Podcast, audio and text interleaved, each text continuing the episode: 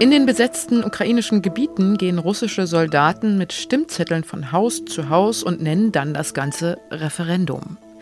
Corona ist mit ganz neuen Varianten zurück und auf dem Oktoberfest kriegen die Feiernden kalte Füße. Das sind unsere Themen und damit willkommen zu Was jetzt? Heute ist Dienstag, der 27.09. und ich bin Elise Landschek.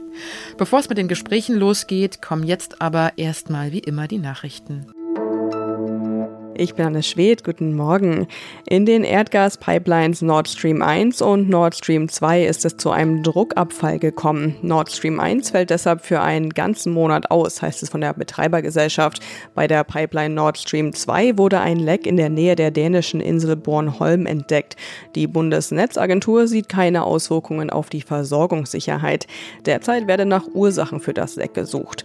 Durch Nord Stream 1 fließt seit dem russischen Lieferstopp Anfang des Monats Monats kein Gas mehr und Nord Stream 2 wurde wegen des Angriffs auf die Ukraine erst gar nicht in Betrieb genommen. CDU-Chef Friedrich Merz hat die Bundesregierung für ihren Umgang mit ukrainischen Flüchtlingen kritisiert.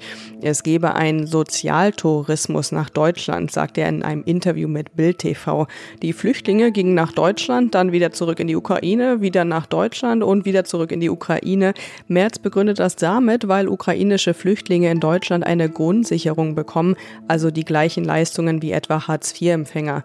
Noch größere Probleme erwartet er mit Flüchtlingen aus Russland, falls die Bundesregierung allen Verweigerern des Kriegsdienstes Zugang nach Deutschland verschaffen würde. Redaktionsschluss für diesen Podcast ist 5 Uhr.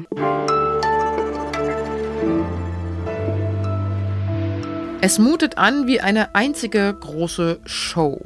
Seit Freitag sollen die Menschen in den vier zum Teil besetzten ukrainischen Regionen, wie zum Beispiel Donetsk oder Luhansk, über den Beitritt ihrer Region zur Russischen Föderation abstimmen. Expertinnen und Experten gehen davon aus, dass diese Referenten in Wirklichkeit nur Scheinreferenten sind. Heute gehen sie zu Ende, danach werden die Stimmen ausgezählt. Die russische Regierung rechnet aber schon jetzt mit sehr hohen Zustimmungswerten für einen Beitritt. Das russische Staatsfernsehen berichtet rauf und runter und wiederholt immer wieder, dass alles ganz normal abgelaufen ist und internationale Beobachter da seien, unter anderem aus Togo und Südafrika. Meine Kollegin Simone Brunner hat mit Leuten aus den besetzten Gebieten gesprochen. Hallo Simone. Hallo Elise. Was haben die Menschen dir denn erzählt? Wie liefen diese Scheinreferenten bisher ab? Also mir hat ein Mann erzählt, also wie da diese Wahlkommission aufgetaucht ist, also vor ihrem Wohnblock und die wollten da irgendwie in dieses Haus rein. Aber die Bewohner haben die dann auch gar nicht in das Haus reingelassen. Also die konnten dann auch gar nicht in das Stiegenhaus rein. Also, und das ist auch deswegen bemerkenswert, also weil es gab auch immer, es gab auch einige Videoaufnahmen und das hat dieser Mann auch bestätigt, dass diese sogenannten Wahlkommissionen begleitet werden von Bewaffneten, dass es auch wenig Interpretationsspielraum gibt, äh, wie man denn da auch abzustimmen habe. Hm. Gibt es denn noch weitere Kriterien, warum diese diese Abstimmungen so eindeutig als Scheinreferenten eingeschätzt werden können? Naja, also erstens gibt es überhaupt keine rechtliche Grundlage für so, ein, für so ein Referendum. Also eigentlich müsste da ja die Ukraine zustimmen, also wenn man das wirklich also nach internationalem Recht ein Referendum durchführen wollen würde. Also niemand hat eigentlich diese Referenten als, als legal anerkannt, also weder die OSZE noch die UN oder, oder andere Staaten. Und andererseits wissen wir ja auch, also mit welchem großen Druck diese Referenten durchgeboxt werden und dass es ja auch gar keine Möglichkeit gibt, keine realistische Möglichkeit gibt, dass die Bewohner gegen die Annexion stimmen. Also dass diese Ergebnisse sowieso gefälscht sein werden. Also davon ist auszugehen. Das ist so ähnlich wie 2014. Ne? Da gab es ja schon mal so ein ähnlich gelagertes Referendum, als es um den Beitritt der ukrainischen Halbinsel Krim ging.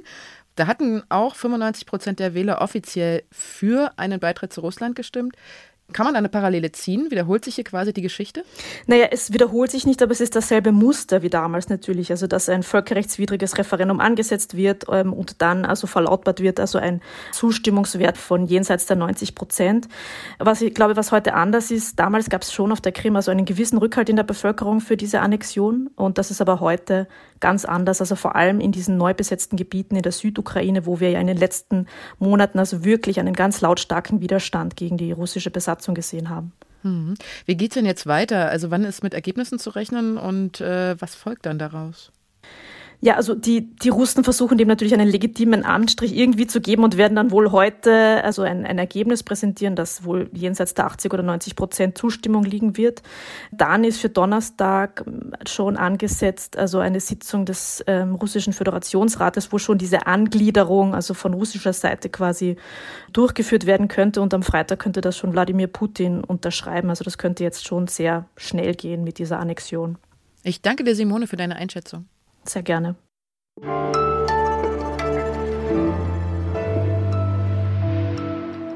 Und sonst so?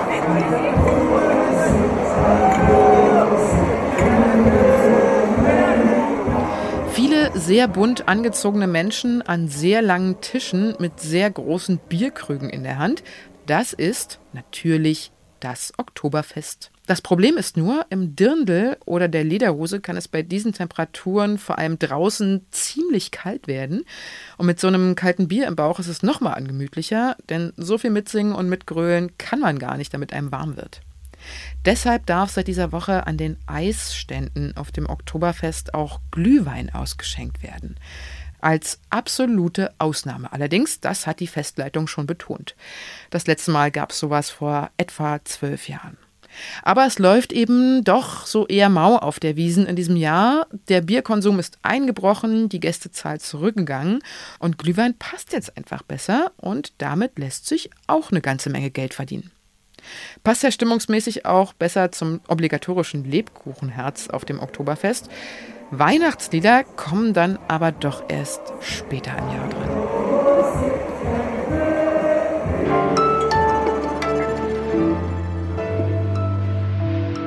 Gestern Mittag kam die Meldung raus, Bundeskanzler Olaf Scholz hat Corona. Und es könnte jetzt auch wieder nur die viel beschriebene anekdotische Evidenz sein, aber auch bei mir im Freundes- und Bekanntenkreis sind wieder mehr Menschen mit Covid infiziert. Die offiziellen Zahlen, die es gibt, bestätigen mein Gefühl. Zum ersten Mal seit Juli steigen die Infektionszahlen in Deutschland wieder. Und man kann sich jetzt zu Recht fragen, ob er jetzt beginnt, dieser ja schon früh vorhergesagte Corona-Herbst. Wie wird er aussehen und was ist eigentlich mit den neuen Virusvarianten? Claudia Wüstenhagen aus dem Zeit Online Gesundheitsressort hat zusammen mit zwei Kollegen mehrere Expertinnen, zum Beispiel aus der Virologie oder auch Intensivmediziner, gefragt, was da jetzt auf uns zukommen könnte. Hallo Claudia. Hallo, grüß dich. Was sagen denn die Expertinnen und Experten? Welche Szenarien gibt es jetzt für den Herbst? Es hängt natürlich ganz wesentlich davon ab, wie sich das Virus verhält, also welche Varianten sich jetzt durchsetzen. Und da gibt es drei Szenarien, die die Forschenden durchspielen.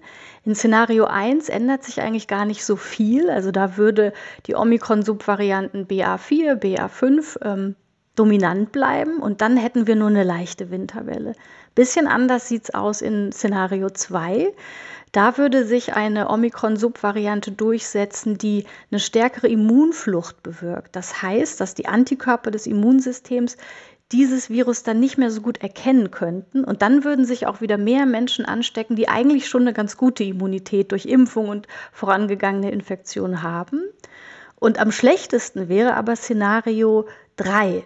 Ähm, das wäre eine Kombination aus einer Immunfluchtvariante mit einer höheren Pathogenität. Also das heißt, die Variante würde auch mehr Menschen wirklich ernsthaft krank machen und die könnte, also diese, in diesem Szenario würden die Kliniken auch wirklich wieder in eine sehr schwierige Situation kommen.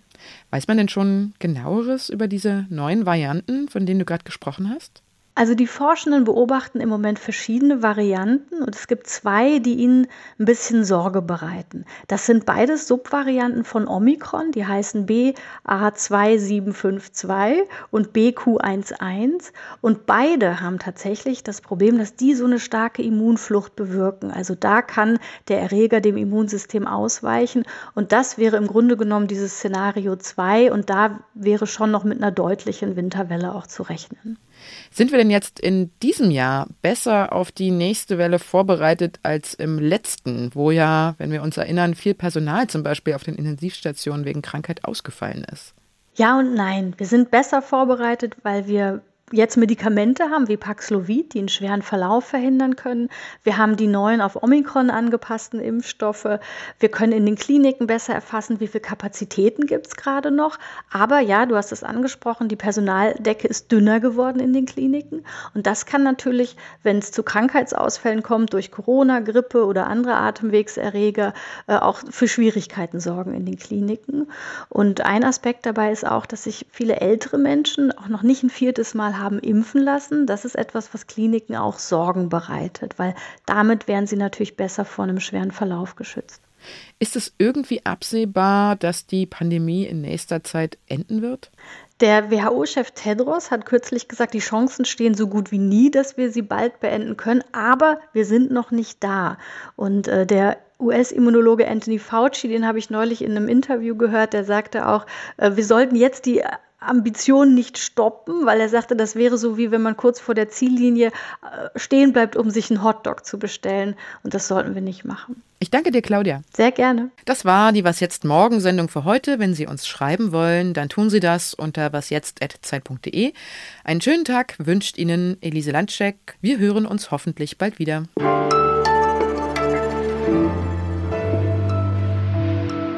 Entschuldigung, hier hat es gerade geklingelt. Ich glaube, das ja. ist doof. Ja, Post müsst ihr annehmen für die Nachbarn. Ja, ja, genau, weil wir im Erdgeschoss sind, ja.